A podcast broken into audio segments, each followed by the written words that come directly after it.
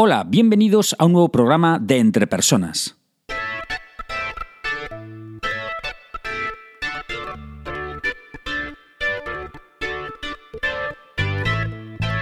Un podcast donde hablamos sobre todo lo relacionado con el desarrollo de las habilidades y competencias en las organizaciones.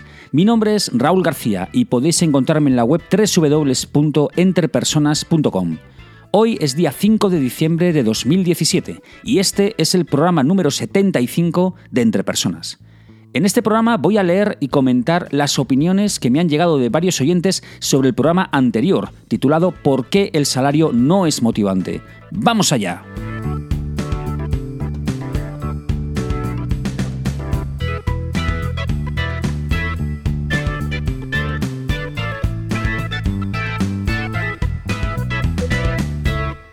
A raíz del último programa, titulado, como he dicho anteriormente, ¿Por qué el salario no es motivante?, he recibido emails de siete personas y que, bueno, pues no puedo evitar leer y comentar, porque la verdad es que aportan visiones muy interesantes y sobre todo complementarias al, programa que grabé em, hace un par de semanas, ¿vale? Así que vamos allá. La primera persona que, me escribió fue Marisa y Marisa me dijo lo siguiente por email. Hola Raúl, como ya sabes y habrás oído y experimentado muchas veces, la respuesta es no. Para mí lo que motiva es el reconocimiento, la libertad, feedback honesto, el convencimiento de que has hecho todo lo posible. Me motiva más que cuenten conmigo, que me pidan opinión, que me inviten al cóctel de Navidad en Viena, etc. Espero haberte dado alguna pista nueva. Pues amigos, ya veis que este es el nivel de los oyentes de este podcast. Un cóctel de Navidad en Viena, esta es la forma de motivar. Muy bien, genial. Bueno, muchas gracias Marisa por tu opinión y la verdad es que coincido contigo. El reconocimiento, que te den autonomía, que te den libertad, como, como tú dices, que te den un feedback honesto y real sobre cómo estás realizando tu trabajo, bueno, pues todo esto evidentemente también pienso que es lo que realmente motiva a las personas a desempeñarse mejor en el día a día y a realizar su trabajo mucho mejor día a día. Muchas gracias. Eh, vamos con Alicia. Alicia dice, hola Raúl, no creo que el salario motive como tal, pero sí creo que debe ser equivalente y compensar el trabajo desarrollado tanto a nivel de carga de trabajo como a nivel de exigencia y calidad en la entrega. Estoy contigo en el hecho de que subir el salario a un mal trabajador no va a convertirlo en un buen trabajador, así como también creo que el hecho de no subir el sueldo a un buen trabajador no lo va a convertir en un mal trabajador. El trabajador bueno lo será en todo momento, pese lo que pese, porque va en la propia personalidad. Pero sí pienso que si no se compensa económicamente al buen trabajador, éste se llevará su buen hacer a otra compañía. Por tanto, el trabajo motiva, digo, perdón, el salario motiva. Si me recompensan subiendo el sueldo, a pesar de hacer el mínimo esfuerzo, me motiva a seguir siendo así, porque ya ves, me va muy bien. Si me recompensan subiéndome el sueldo después de un esfuerzo importante y de la mano de una asunción de más responsabilidades, competencias, sí motiva. Me motiva a seguir esforzándome, aunque obviamente no es lo único que motiva. En definitiva, creo que no es un agente transformador de personas, pero sí impulsor si se dirige y aplica de forma adecuada. Por supuesto, siempre de la mano de otros factores, feedback, reconocimiento, comprensión, flexibilidad, etc. Muchas gracias Alicia por tu, por tu email, por tu, tu, reflexión y me parece muy interesante el planteamiento que haces sobre el papel del salario como agente transformador. ¿no? Según te entiendo, una subida de salario eh, pues sigue manteniendo el nivel de desempeño de la persona, ya sea este un nivel de desempeño alto o sea un nivel de desempeño alto, perdón, bajo, pero no lo cambia. ¿no? Es muy interesante porque efectivamente no transforman, sino que lo que hace es mantener lo que uno está haciendo. También me parece cierto que la persona que se esfuerza y trabaja bien tiene algo que lleva de serie, o dicho de otra manera, que, posee esa automotivación o motivación intrínseca o motivación interna que todo lo puede. ¿no? Efectivamente, yo creo que son, eh, estoy de acuerdo contigo en que eso es la, realmente la gran motivación que todos debemos perseguir en nosotros mismos y también tratar de fomentar en las personas que trabajan con nosotros. Vamos ahora con la opinión, la tercera, de José Ignacio. José Ignacio me dice, me escribe y me dice: Buenas tardes, Raúl. Estoy de acuerdo en que no es bueno subir el salario a alguien para que haga un buen trabajo, sino que debe mejorarse el sueldo de alguien porque ha hecho un buen trabajo de manera continuada en el pasado. Por otro lado, me parece original tu planteamiento de que el sueldo mensual lo recibimos solo por conseguir que no nos hayan echado durante 31 días. Y no estoy muy de acuerdo con ese planteamiento, quizás porque en mi empresa, como tú dices en tu programa, hay que liarla muy gorda para que te echen. Por mi parte, añadiría que el aumento de salario no motiva a todos de igual manera, ya que las necesidades y las ambiciones personales son muy distintas en cada individuo. El salario no es lo único que motiva y ni siquiera es lo que más motiva. Bueno, muchísimas gracias José Ignacio por tu email.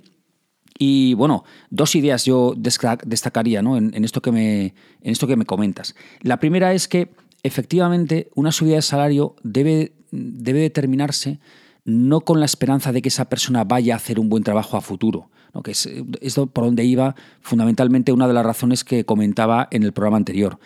Em, y tú dices, tiene que ser porque ha hecho un trabajo continuado de esfuerzo y de logros en el pasado, ¿no? como una recompensa de algo pasado. Bien, eso estoy, lo acepto. ¿no? Y también, bueno, como comentaba Alicia, porque al final se aumentan tus competencias, aumentan tus funciones, aumentan tus tareas o tu carga de trabajo y por lo tanto esa, compensación hay que realizarla. ¿no? me parecen razones de peso, ¿no? Pero efectivamente lo que tratamos de aquí de ver es si realmente es motivante o no. Y en este tema, como bien dices, eh, dices eh, textualmente, las ambiciones personales son muy distintas en cada individuo. Es cierto, al final, em, con respecto a la motivación a cada persona, nos motivan cosas diferentes. Y que además, y me parece esto muy importante, cambian a lo largo de nuestra vida. En unos momentos puede ser que el salario sea algo importante y algo motivante, puede serlo, y nos movemos del trabajo, nos movemos a otro trabajo buscándolo, buscando un mejor salario. Pero en otro momento de nuestra vida puede ser que la flexibilidad de horarios o, no tener que viajar o otras condiciones de, trabajo sea lo que realmente buscamos, ¿no? Y que ese movimiento a otra empresa, a otra compañía o a otro puesto, pues esté motivado precisamente porque buscamos eso. Bien. Así que bueno, pues efectivamente por eso es tan, tan, por eso no funciona esto del café para todos en la motivación. Cada uno es muy particular en esto y además depende en qué momento vital esté cada uno de nosotros. Vamos ahora con el email de Mar. Mar dice, buenos días Raúl. Partiendo de la base de un salario justo, a partir de ahí mi respuesta es no, el salario no motiva. El salario es la recompensa a la prestación de un trabajo regulado por un contrato laboral. La motivación se sitúa en otro ámbito. Yo estoy de acuerdo con las teorías de que la motivación es intrínseca a algunas personas y que el papel de los gestores de esas personas es no desmotivar. Aunque también creo que ese nivel de motivación intrínseca tiene muchos niveles y es ahí donde podemos actuar. Para mí, y sin entrar a desarrollar más mi opinión porque tampoco era el objetivo de tu pregunta, la clave de la motivación está en la comunicación. Si la comunicación falla, hará fallar en cadena el resto de factores motivantes, como la formación, el reconocimiento, el desarrollo, las posibilidades de conciliación, el clima laboral. El salario es un factor determinante en la fase de reclutamiento, pero creo que es secundario como motivacional.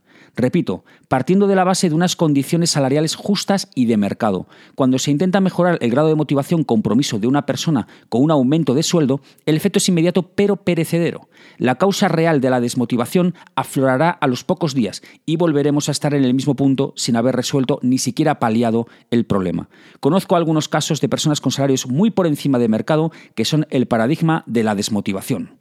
Muchas gracias, Mar, por tu reflexión. Apuntas dos temas en mi opinión, clave en, el, bueno, pues en, todas estas cuestiones de motivación. Uno, que el salario ha de ser justo. Y yo estoy de acuerdo. A ver, también el término de justicia hay que tener en cuenta que es un tema absolutamente subjetivo. Yo justicia retributiva la entiendo como la equidad interna y externa del salario. Es decir, interna, pues que dentro de la propia empresa exista pues esa justicia en los salarios percibidos por cada puesto, ¿vale? Y externa, que sea un salario acorde con el sector y la región donde se halla eh, la empresa. Bien. Y por otra parte, comentas la corta temporalidad del cambio que puede producirse en el trabajo de la persona a la que se sube el sueldo. Y eso, como comenté en el programa anterior, está ampliamente demostrado. Al final, esto conlleva un cambio, pero es un cambio corto en el tiempo, ¿vale? Y, y, efectivamente, como dice Mar, pues que al final no soluciona realmente la causa de la desmotivación que puede estar subyaciendo a ese desempeño bajo. Muchas gracias, Mar. Vamos con Agustín. Agustín dice, la retribución es el elemento de motivación que generalmente aducimos todos los empleados como principal motivador. Siendo cierto, no lo es menos que es un elemento primario, puesto que su peso decrece en función de las circunstancias de cada persona, a partir de determinado nivel de renta. La motivación la encuentra cada persona, nace de uno mismo y varía dependiendo del momento. Muy bien, Agustín, muchísimas gracias eh, por tu email y por tu reflexión. Es cierto que el salario es un elemento motivacional, como tú dices, pero es, siguiendo a Erzberg, que esto de motivación sabe, sabe un poco, em, pues es un elemento motivacional primario. Es decir, es un factor higiénico. Es decir, puede provocar desmotivación si no llega a un nivel de renta adecuado, pero no produce motivación, ¿vale? Genera desmotivación si no llega a un nivel de renta determinado, pero no genera el salario motivación. Claro, la complicación del salario como, como factor o elemento motivacional es lo que uno puede conseguir con él. Porque, claro, es moneda de cambio. Bueno, claro, nunca mejor dicho. Para Claro, tú con el dinero puedes conseguir otras muchas cosas que sí que pueden ser motivacionales. Por ejemplo, si tengo un buen sueldo, pues puedo permitirme un viaje al Japón, eh, por elegir un lugar. ¿no? Eh, y, esto es muy motivante porque los viajes te permiten desarrollarte como persona. Bueno, o eso pienso yo. ¿no? Yo creo que los que hemos tenido oportunidad de viajar eh, alguna vez en nuestra vida, bueno, pues, pues, la verdad es que te enriquece mucho y eso yo creo que es muy motivante. Si no tienes un salario que te permita viajar, pues entonces, claro, por eso el salario es, es un factor tan complicado muchas veces. Pero yo estoy de acuerdo con Edberg, que al final el salario es un elemento motivacional, es un, es un elemento motivacional primario o un, factor higiénico de motivación. Puede crear desmotivación, pero no crea motivación.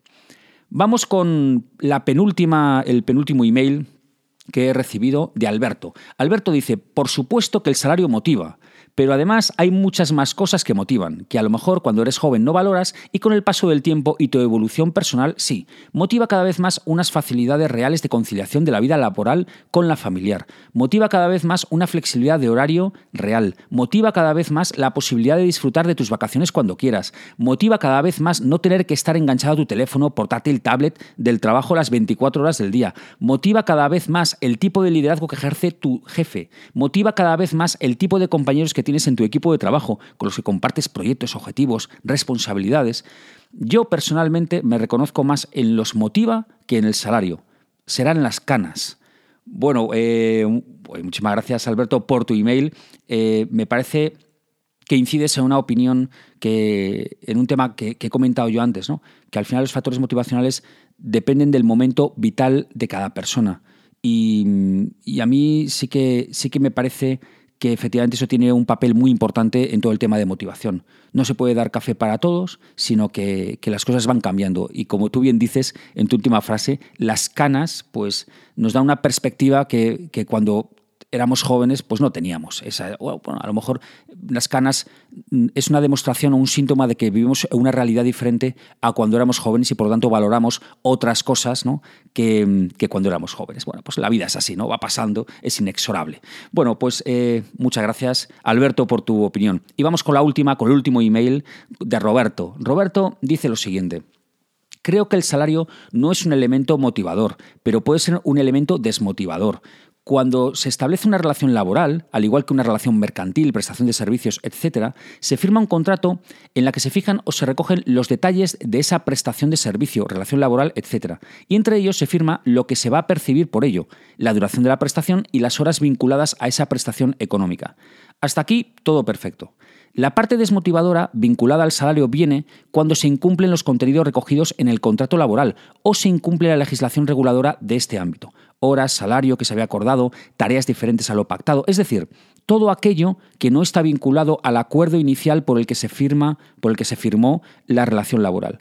No me sirve como argumento desmotivador vinculado al salario cuando una persona manifiesta su desmotivación por lo que gana por su prestación laboral cuando no se está incumpliendo nada de lo recogido en el contrato con el que se establece su relación laboral. Esa persona firmó lo que iba a ganar y está en su responsabilidad el aceptarlo o no, o buscar otro trabajo que le satisfaga económicamente. Obviamente, aquí entraría la réplica de que ante una situación de necesidad cualquier ingreso es bueno, y eso no quiere decir que satisfaga a esa persona, pero siendo coherentes con el principio objetivo de la motivación ante esta situación del salario, las circunstancias vienen en el caso en la persona y no en el salario que se está percibiendo por esa prestación de servicios.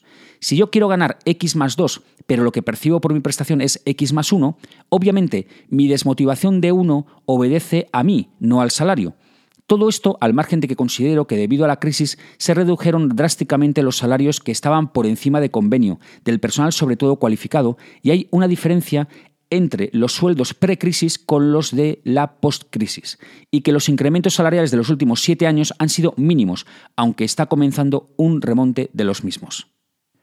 Muchas gracias Roberto por tu opinión, por tu email, y, me ha gustado mucho esta, esta reflexión de Roberto, porque aparte de dar una visión laboral basada en el contrato, etcétera, de la motivación que complementa perfectamente la visión psicológica que di en el programa anterior, incide en algo fundamental, las expectativas de las personas.